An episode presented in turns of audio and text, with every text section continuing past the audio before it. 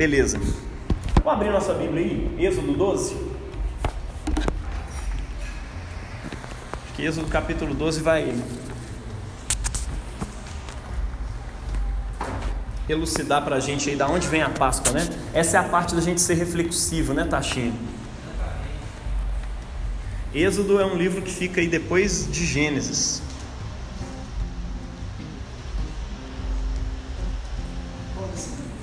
Êxodo 12, a partir do 1. O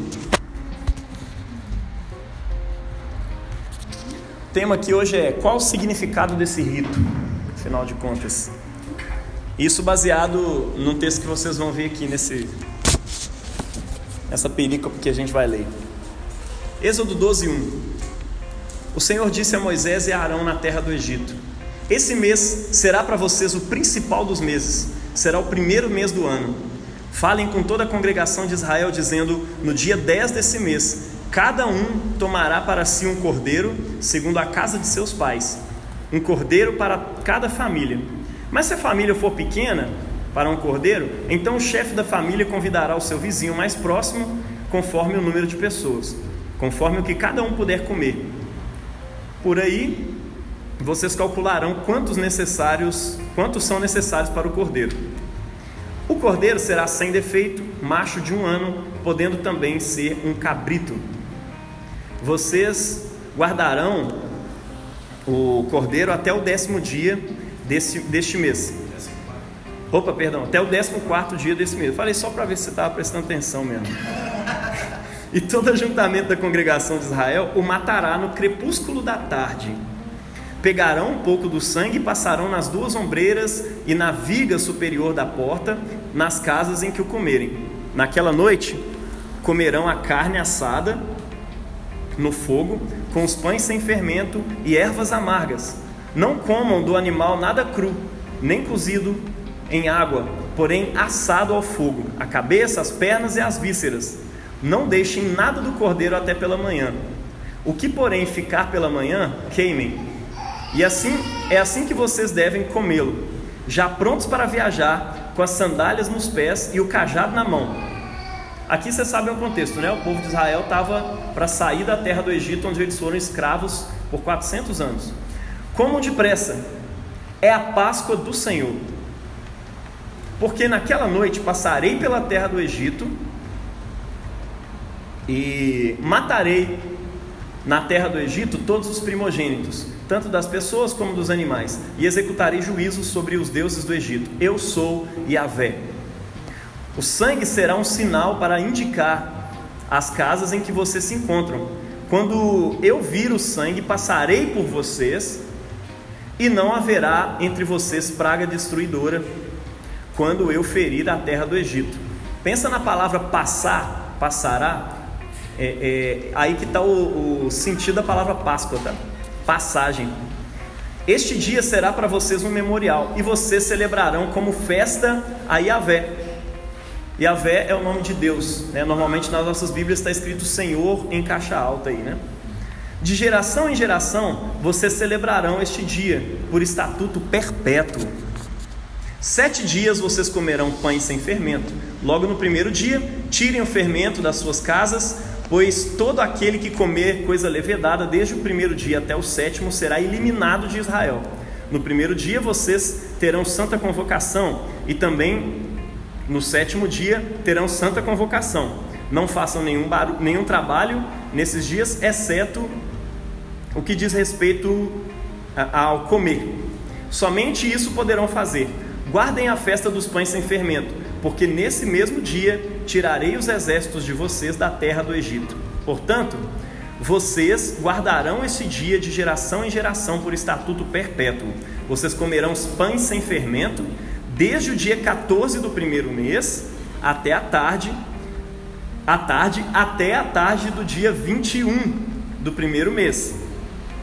Por sete dias não se ache nenhum fermento em suas casas, porque todo aquele que comer pão levedado será eliminado da congregação de Israel, tanto o estrangeiro como o natural da terra. Não comam nada, sem fer... nada que tenha fermento em todas as suas habitações, comam somente pães sem fermento. A primeira Páscoa, agora lá, 21. Moisés chamou todos os anciãos de Israel e lhes disse: Escolham e peguem cordeiros para as famílias de vocês e matem esses animais para celebrar a Páscoa. Peguem ramos de sopo, molhem no sangue que estiver na bacia e marquem a viga superior da porta e as suas ombreiras com, que, com o sangue que estiver na bacia. E que nenhum de vocês saia da porta de sua casa até pela manhã, porque Yahvé passará para matar os egípcios.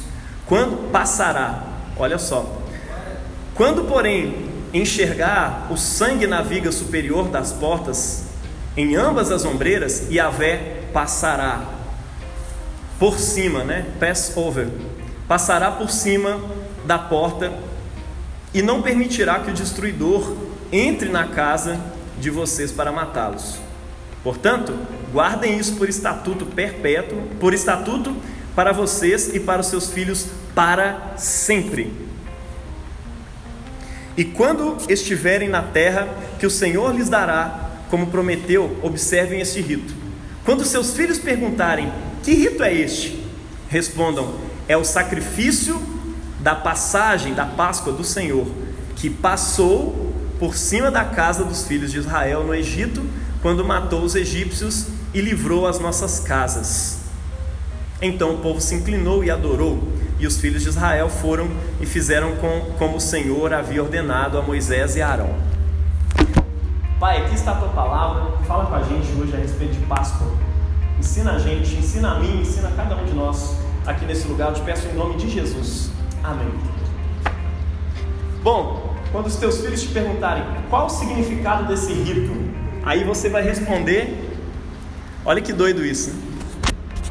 Qual o significado desse rito? A festa da Páscoa nasceu e já nasce é, é, com Deus explicando para o pessoal assim: olha, façam uma liturgia para poder explicar para as pessoas e ficar impregnado no coração dos filhos de vocês para o resto das suas gerações, porque isso aqui vai ser um estatuto perpétuo.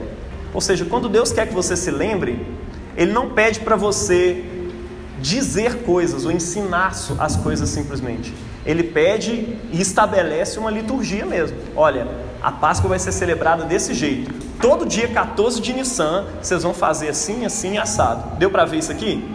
Então ele estabelece uma liturgia. Quando Jesus, é, é, antes de morrer na cruz, ele quer estabelecer, ele quer deixar um recado importante para nós, que olha, o meu sangue vai purificar vocês dos seus pecados e a minha carne, né, na, através do meu corpo, vocês vão fazer parte de mim mesmo, de uma comunidade de fiéis e tudo mais. Leve essa mensagem para frente. Se Jesus tivesse falado isso, ia ser um telefone sem fio cabuloso que ia chegar hoje e a gente ia estar celebrando outra coisa completamente diferente. Mas exatamente porque Jesus falou assim: olha, peguem esse pão e todas as vezes que o comerem, façam isso em memória de mim. Aí depois ele pega do, do cálice e fala: façam isso em memória de mim. E aí, ao longo de gerações, a igreja de Jesus pega um pão e um vinho e celebra. Por quê? Liturgia para Deus é importante, tá? Na verdade, as igrejas que dizem que não são litúrgicas, são litúrgicas, elas têm uma tradição, têm um jeito de fazer que não para. Por exemplo, quando eu era da igreja batista, impregnou na minha cabeça, eu sei como é que funcionava.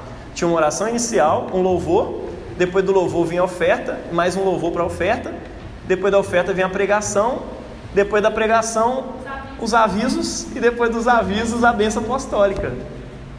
Não é assim? A gente aprende, velho. Porque está vivenciando aquilo ali todo dia. Você não aprende. Se ficasse alguém ali o dia inteiro falando com aquele menor, depois do, do sermão vai ter isso, isso, isso, não sei o que, não sei o que, não sei o que. Ele não vai saber executar. Mas quando você aprende na prática, aí aquilo ali é outra história.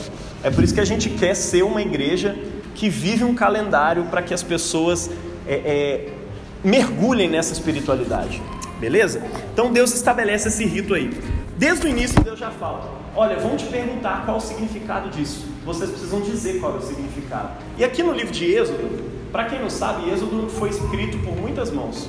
Né? A, a, crítica textual, assim, é, é inadmissível se acreditar que uma pessoa só escreveu o livro de Êxodo. Provavelmente foram várias mãos. Não só Êxodo, Gênesis, Êxodo, Levítico, Número e Deuteronômio. É claro que reza a lenda que foi Moisés, a gente chama de livros de Moisés. Mas é, tem várias tradições ali no meio. E dá para você observar isso ao longo do, ao longo do tempo, ao longo das análises textuais e tudo mais. Os textos de Gênesis 13, 14, 15 têm uma resposta um pouco diferente para essa mesma pergunta. Por que vocês fazem isso? Por que desse rito? E é interessante isso. Nesse primeiro momento, lá no versículo 26, você tem a resposta teocêntrica, ou seja, o rito ele é centrado em Deus. Ou por que, que vocês fazem esse rito, né? Ó, o rito é a passagem de Deus, é uma passagem salvífica de Deus no meio do povo de Israel, né? resguardando o povo, protegendo o povo. Então é, é, é, isso que a gente acabou de ler né? no 26. É o sacrifício da passagem em honra a Yahvé, que ferindo os egípcios, passou sobre a casa dos filhos de Israel. É engraçado que a palavra em inglês, Passover, tem um pouco mais, é, é, tem um, uma coisa mais, mais referente ainda, né, quando você pensa em Páscoa, né, passou, passou sobre, passou, passou por cima, né, Deus passou por cima. Esse é um significado da Páscoa centrado em Deus. Existe um outro significado que você vai ter lá em Deuteronômio 16 e em Êxodo 13, 15, que é um significado antropocêntrico. Então, você tem um primeiro que é teocêntrico, né, um significado assim, que é a Páscoa, é Deus passando sobre nós. E o outro, ele é antropocêntrico. Não é herege não, tá? Ele é antropocêntrico, ele, ele, tem, ele parte de uma perspectiva antropológica para dizer. É, é a passagem da escravidão para a liberdade. É sempre passagem. Mas aí, essa já é centrada no homem, é a visão do homem. O que, que acontece comigo na Páscoa? Aí, quando seus filhos perguntarem para vocês, respondam para eles: é a passagem da escravidão que nós estávamos no Egito para a liberdade. É um pouco diferente, são duas respostas reais, verdadeiras e que se complementam de alguma forma. Mas ao longo da história, isso aqui gerou brigas entre teólogos. É interessante como é que o povo briga por causa de sexo dos anjos, assim, né? É por causa de bobeiras. Assim. Mas o centro dessa primeira explicação está em Deus. O outro está no homem mesmo. Né? É, uma, é uma ênfase, inclusive, do judaísmo helenístico, né? do judaísmo que vivenciou lá a, a diáspora, depois que Deus entregou eles nas mãos dos babilônios, da sírios, da Grécia, e foram passando por diversos contextos assim. Esse pessoal começou a olhar para a Páscoa numa esperança de Deus resolver o problema deles daquele tempo. Qual era o problema? Estamos escravos, precisamos de libertação. Então eles olhavam para o Êxodo, vendo assim, cara, beleza, Deus pulou a casa dos filhos de Israel, mas a ênfase aqui para nós é a libertação da terra do Egito, a libertação da escravidão, é a libertação de, é, do opressor, para que eu possa fugir para a minha liberdade. É isso que eles viam o tempo inteiro quando eles olhavam para o Êxodo. Então surgem duas formas de, de se enxergar a Páscoa aí. São duas perspectivas, duas ênfases, vamos dizer assim, né? E na Páscoa cristã, né? É interessante isso. A comunidade primitiva cristã, por certo tempo, né? Ela ainda subia ao templo. Você vê isso lá em Atos. Ela subia ao templo para poder adorar e tal, não sei o quê. Mesmo depois do sacrifício de Jesus na cruz do Calvário, o povo ainda tinha uma certa relação com o templo. Por quê? É a nossa cultura. Lembra do negócio de cultura que a gente falou aqui antes, né? A gente é judeu. Todo dia 14 de Nissan a gente vai no templo, oferece sacrifícios né, e tudo mais. Só que, aos poucos, a comunidade cristã, e aí você vai vendo isso lá no, no livro de Hebreus, tem gente que acha que Jesus morreu, aí veio um download do céu de todos os livros do Novo Testamento, né? Hebreus, Filemão, né? não, cara. Esses livros foram escritos ao longo do primeiro século. Então você tem, sei lá, 96 depois de Cristo, ainda tinha gente escrevendo os livros do Novo Testamento. Então, leva um tempo para essa comunidade ir compreendendo o que aconteceu no sacrifício de Jesus e aplicando na sua vida. Então chega um tempo que eles estão assim, cara, nós estamos celebrando a Páscoa aqui, mas Jesus é o Cordeiro de Deus que tira o pecado do mundo. E aí vem o Evangelho de João dizendo exatamente isso: olha, eis o Cordeiro de Deus que tira o pecado do mundo. João Batista disse isso. Se ele é o Cordeiro de Deus, ele é o nosso Cordeiro Pascal. Aí depois Paulo vai escrever lá aos Coríntios, se não me engano, Cristo, a nossa Páscoa, foi imolado por nós. Portanto, ou seja, por causa disso, celebremos a festa. Ou seja, nós temos que celebrar a festa, mas não pelo motivo do êxodo do Velho Testamento, nem pelo motivo do êxodo que os nossos pais que estavam exilados esperavam, mas pelo motivo de que Jesus supriu essas duas expectativas. Tá dando para entender? A expectativa da libertação da opressão romana e da opressão de qualquer outra nação que oprime vocês, e a libertação é, lá do passado, lá do, do Egito, ela é uma figura disso que Cristo realizou, livrando vocês do império das trevas. Então Paulo vai dar um significado teológico cabuloso para isso, né? Então, em algum momento eles começam a parar, a, pensar, né, e a viver a festa não mais como recordação lá do Êxodo, né, e na espera do Messias, mas pelo contrário, eles começam a comemorar aquilo que aconteceu em Jerusalém alguns anos atrás e na expectativa da volta do Messias, entendendo o Messias já veio, em breve ele vai voltar. Então eles começam a celebrar assim. Aí a Páscoa cristã começa a tomar forma ao longo dos anos. Massa! Não foi no primeiro ano do nada assim que eles foram fazer uma Páscoa cristã igual a gente faz aqui, né? É... E aí, cara, algo cronológico aconteceu, né? E, e, o apóstolo João e todo mundo, a comunidade que está sendo formada em torno do Evangelho de João, porque também não foi assim, os apóstolos juntaram e falaram, gente, vamos escrever os evangelhos? Mateus, escreve aí um, aí o João vai escrever outro, o Lucas outro, não foi assim. Esses caras foram escrevendo em contextos diferentes e comunidades diferentes. Então tinha comunidade, o povo chama de comunidade joanina, que estava em torno do Evangelho de João. Mais tarde, esses evangelhos começam a ser disseminados, todas as comunidades cristãs começam a desfrutar de todos os evangelhos. Né? Você chega no segundo século já, 100 anos depois, esses evangelhos já começaram a ser trocados ali e copiado e mandado para todo quanto é canto. Então, sei lá, Orígenes, esses caras lá do início da fé cristã, já começam a recitar vários evangelhos, não um só. Né? Antes disso, você tem citações, às vezes, de um ou de outro. Fraga. É muito doido isso. E o João e a comunidade joanina, eles vão sempre se lembrar de que Cristo morreu na Páscoa, e não só na Páscoa, ele morreu na hora da imolação dos cordeiros. Então, o Evangelho de João é exatamente a chave para esse pessoal. Caraca, mano, Jesus é o Cordeiro Pascual. Mais do que isso, né? Ele é, ele é o Cordeiro cósmico, ou seja, o Cordeiro do mundo inteiro. Ele, ele, como é que fala? Ele é o Cordeiro de Deus que tira o pecado não só da minha família ou de mim, ele tira o pecado do mundo. Isso é poderoso demais. Ele é o Cordeiro cósmico, ele é o Pantocrator, né? Quando ele. Olha lá, ele está com a camisa aí do Pantocrator.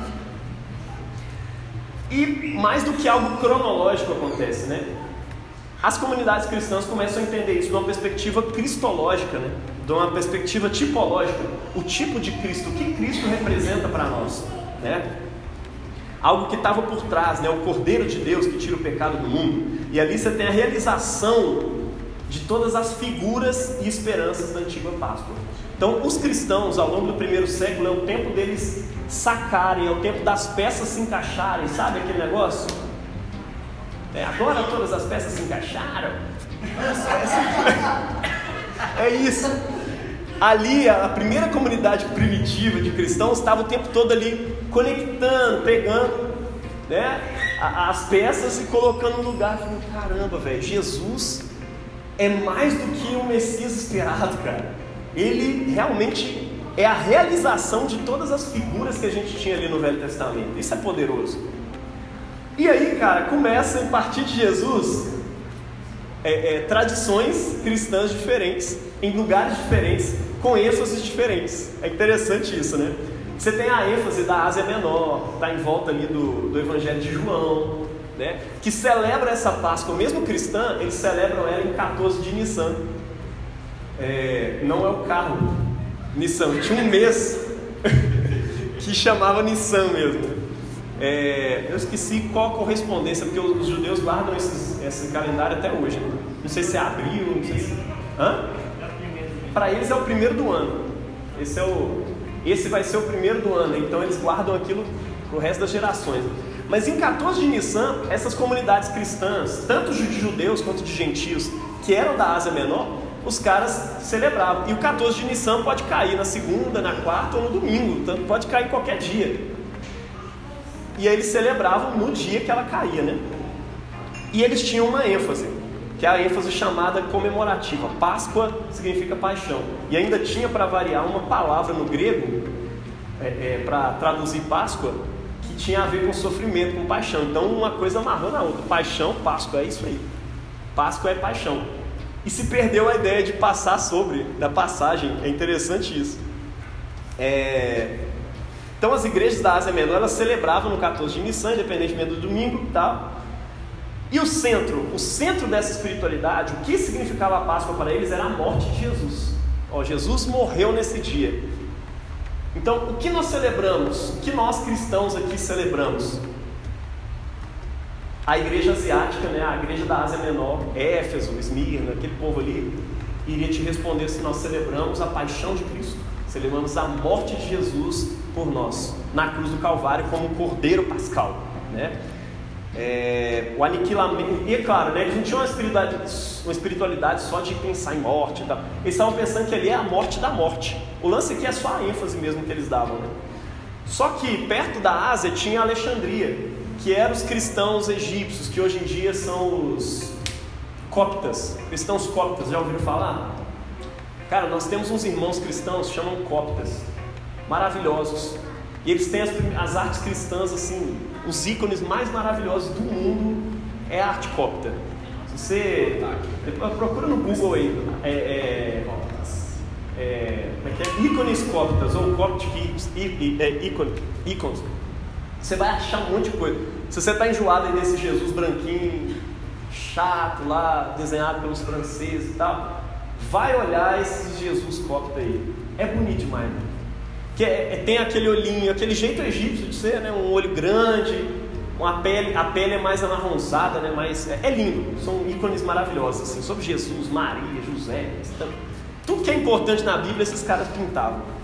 E o pessoal alexandrino, a ênfase deles é na passagem, aí tem uma ênfase não em Cristo, é uma ênfase no homem. Novamente, preciso dizer, não é heresia, é só a ênfase que eles dão é a passagem do homem para a vida eterna. Tá dando para entender? Então, quando perguntava o que, que os cristãos celebram, os asiáticos vão falar a paixão de Jesus. E os alexandrinos vão dizer a passagem do homem, da escravidão, do pecado para a libertação. Eles têm uma, uma visão mais alegórica das escrituras. Inclusive o pessoal asiático tem uma visão mais literal em tudo, até na escatologia. E os alexandrinos vão ter uma visão mais é, é, alegórica de tudo. Então é a passagem do homem para a vida eterna. Né? Eles evitam até uma liturgização da coisa, eles são meio que os evangélicos. A espiritualidade evangélica já está presente aqui nos alexandrinos, né? É mais focado na Páscoa contínua, na Páscoa que eu celebro na minha vida. Quando? Em 14 de Nissan? Não, que se dane 14 de Nissan, é todo dia. Eu celebro a Páscoa todo dia na minha vida. São duas espiritualidades maravilhosas, mas que elas têm ênfases diferentes aqui, né? É, contínua, é, ela continua na vida e não em um momento de, de comemoração, né? Então, o significado de, de Páscoa para eles é uma vida nova. Né? O foco está na espiritualidade, é, é, parece muito com a espiritualidade evangelical.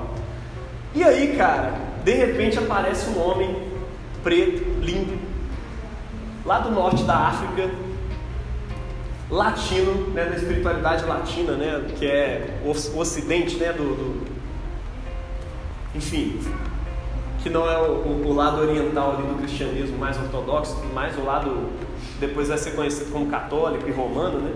Mas antes, muito antes da existência da igreja católica romana especificamente, de repente aparece Agostinho, né? um monge africano, um monge não, né? um bispo africano, bispo da igreja. E naquele tempo o pessoal começa a se perguntar, uai, afinal de contas, era mineiro aquela galera. uai, é, é o homem que passa da. Páscoa é, Páscoa é vida nova ou é morte de Jesus? O pessoal mais literal lá tudo brigando e tal, não sei o quê. E isso tem uma importância para eles, né? E aí o pessoal começa a pensar, olha gente, a importância está na literalidade ou no significado que as coisas têm? E aí o pessoal começa a pensar, pô gente, o significado é que é importante. Se você vai celebrar isso no 14 de Nissan, ou como as outras igrejas todas faziam, que é no domingo seguinte ao 14 de Nissan, tanto faz. O importante é que a Páscoa de Jesus seja celebrada e que a gente viva ela na vida. Ou seja, a celebração precisa ter um impacto na minha vida e me transformar. São Jerônimo, né, que viveu aqui naquele mesmo tempo lá do Agostinho, ele tem uma sacada né, de que a Páscoa ela não deriva de paten, que está lá no grego, que significa sofrimento, paixão. Ele descobre que no hebraico Páscoa significa passagem. Isso quando ele está. Gente, Jerônimo, São Jerônimo, ele é sempre pintado. Eu adoro é, iconografia, tá? Então, quando eu, eu, gosto muito de pinturas religiosas, tá? Não sei se vocês já viram, sempre tem um carinha lá que ele está sempre escrevendo a Bíblia e tem um leão em volta dele, tá? Esse cara não é Daniel, não, é São Jerônimo, tá? É, Jerônimo, ele é o cara que traduziu a Bíblia, que estava toda em grego, né? Foi escrito ali os originais em grego, o Novo Testamento, né? E o Velho que estava em hebraico, ele traduziu para a linguagem do povão, que era o latim. Depois eles vão consagrar o latim como se não pudesse fazer mais nada fora do latim. Mas quando ele fez isso, ele estava traduzindo a Bíblia para a linguagem do povão, tá? E ele descobriu, ele teve essa sacada aí quando ele estava traduzindo o, o, Novo Testamento ali para o pessoal. Gente, tem uma boa notícia aqui para vocês. Páscoa não é sofrimento, então não precisa ser entendido só como paixão de Cristo. Ou seja, a gente pode celebrar a nova vida ali também, né? É... Mas por que, que você chama paixão de Cristo, né? Se o nome, o nome Páscoa literalmente significa passagem, né? passar sobre. E aí Agostinho, cara, Agostinho é maravilhoso. É, pega esse livro aí, ó, A Mistério da Páscoa.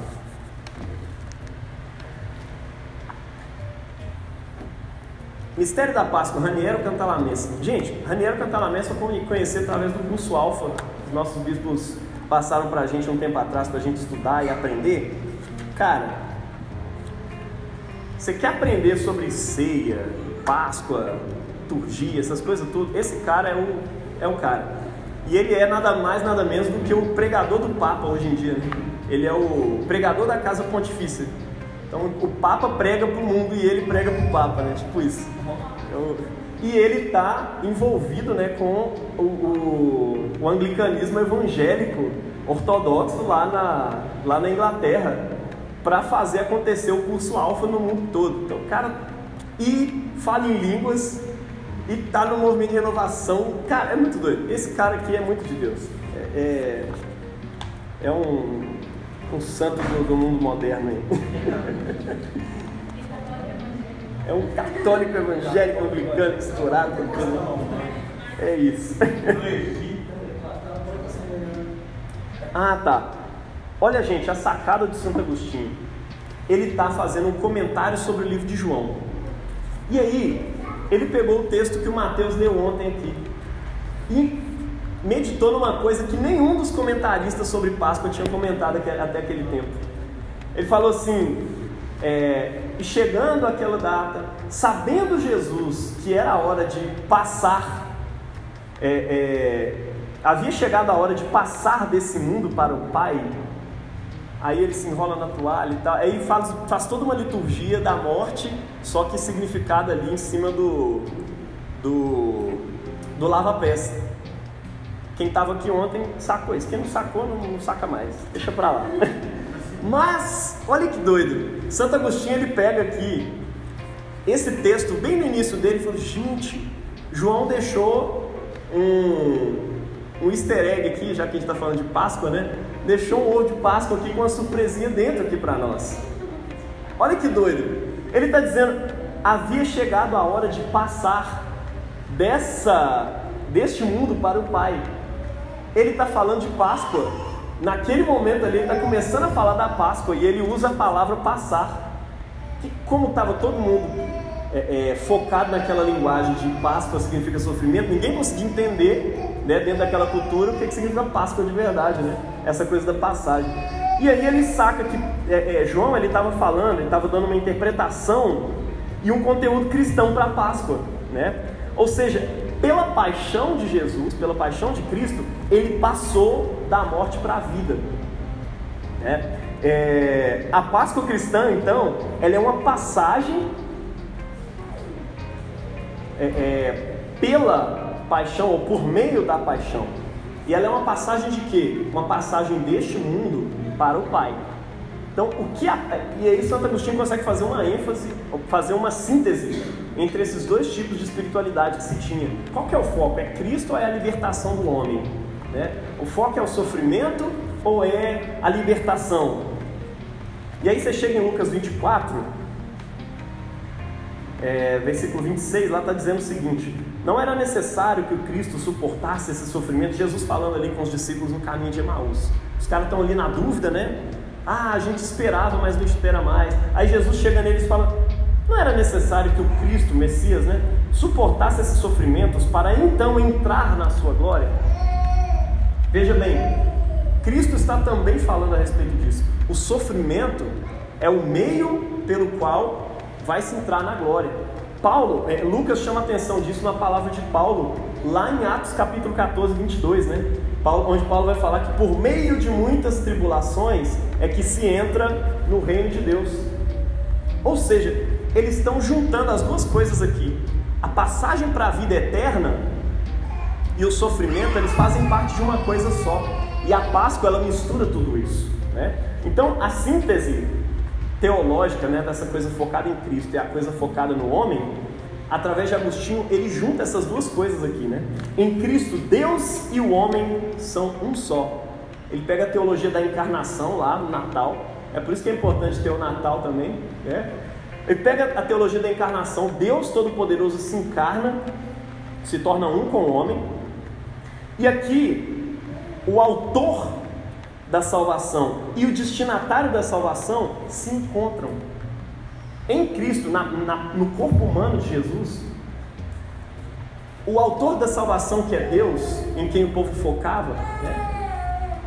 e também o alvo da salvação, que é o homem, que a outra, a outra escola lá, outra, outra galera lá no outro país é, é, focava, isso tudo se encontra em Jesus. Em Cristo você tem o próprio Deus e o próprio homem.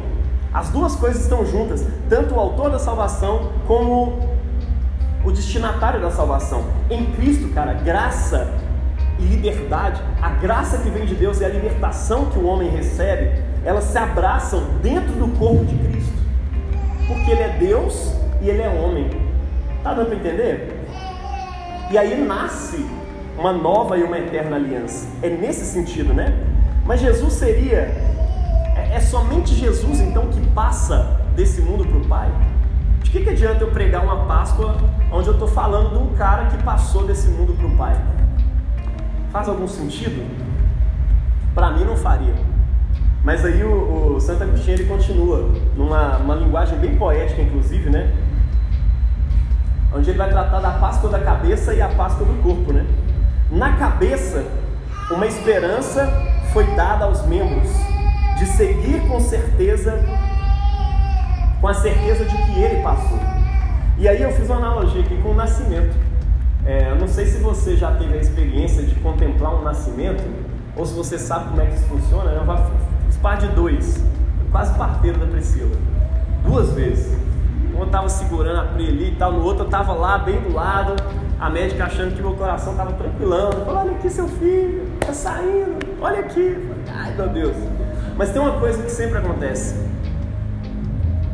Pense, o Novo Testamento está falando a respeito de o nascimento de um novo mundo, certo? A cabeça sempre sai antes no nascimento.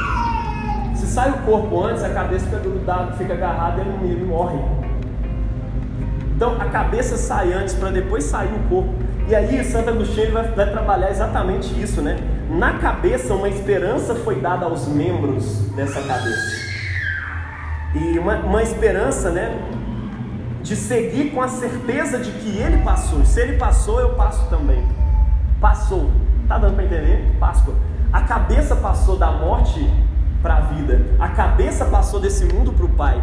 Eu e você fazemos parte, somos os membros dessa cabeça, então nós também passaremos desse mundo para o Pai.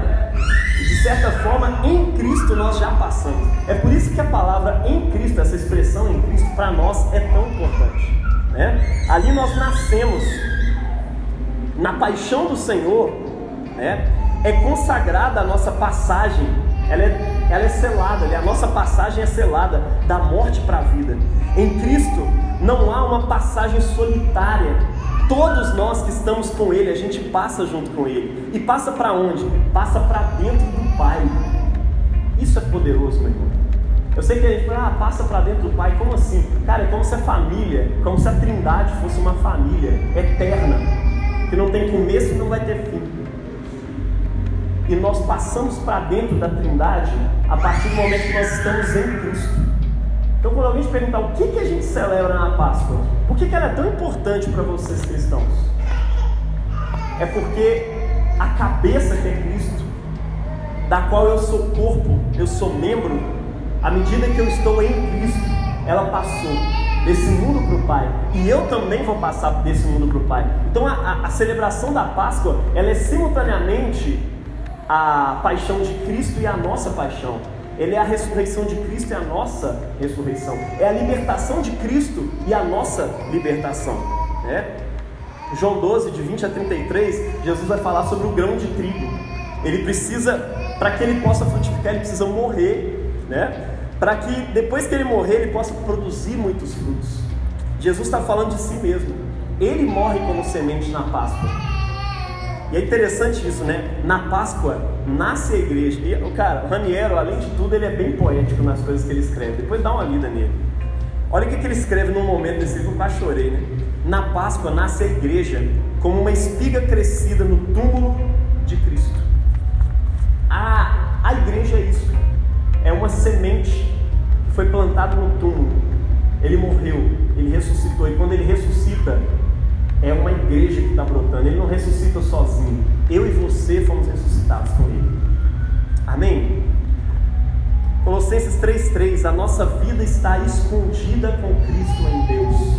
Se você está em Cristo e Cristo ressuscitou, você também ressuscita. E você também já recebeu o poder da ressurreição, o poder de uma nova vida. O poder de viver uma novidade de vida já está dentro de você agora. Cristo já plantou essa semente em você. Entretanto, todos nós, apesar de Cristo ter morrido por nós, todos nós precisamos passar desse mundo para o Pai. Como, né? Em esperança. Primeiro, né, por meio da aceitação de Jesus, do reconhecimento de que Ele é essa semente do reino de Deus. Nós precisamos passar desse mundo para o Pai, reconhecendo Cristo como aquele que é o verdadeiro Israel, aquele em quem eu preciso estar para me tornar povo de né? Em esperança, por meio do sacramento do batismo, eu e você somos introduzidos em Cristo. Essa é a teologia do Novo Testamento, tá? Quando uma criança é batizada ou quando um adulto é batizado, ele está sendo enxertado dentro do povo de Deus. Igual lá na circuncisão, lá no Velho Testamento, né? O povo era circuncidado, as crianças eram circuncidadas antes mesmo de poder crer ou não crer. Isso não fazia diferença nenhuma. Ele simplesmente fazia parte do povo a partir do momento da circuncisão. E no batismo, o apóstolo Paulo fala isso, né? Vocês foram circuncidados não por mãos humanas, mas com a circuncisão do Espírito que acontece no coração. E isso aconteceu quando vocês foram batizados nas águas. O apóstolo Paulo fala isso lá em Colossenses capítulo 2. Ou seja, a teologia do apóstolo Paulo é essa. O batismo está substituindo essa antiga circuncisão que introduzia pessoas no reino de Deus, dentro do povo de Deus. Né? Passar na realidade da vida. Todo batismo é uma Páscoa, todo batismo é uma passagem. Toda ceia do Senhor é uma Páscoa que está sendo celebrada, é uma passagem deste mundo para dentro do Pai. Né? Passar na realidade cotidiana, imitando a sua vida e paixão, vivendo essa espiritualidade evangélica de viver a Páscoa no dia a dia. A gente precisa disso todos os dias. Né? É esperança da vida eterna. Se, é, se porém amamos a Deus e ao próximo para poder o que? Encarnar essa passagem. Você precisa encarnar essa passagem. Entender que você passou desse mundo para o Pai.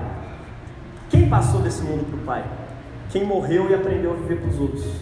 Quem morreu e aprendeu a ressuscitar para Deus. É isso.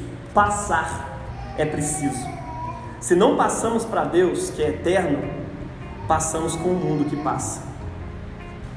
É melhor passar do mundo do que passar junto com o mundo para o maligno. Não é verdade?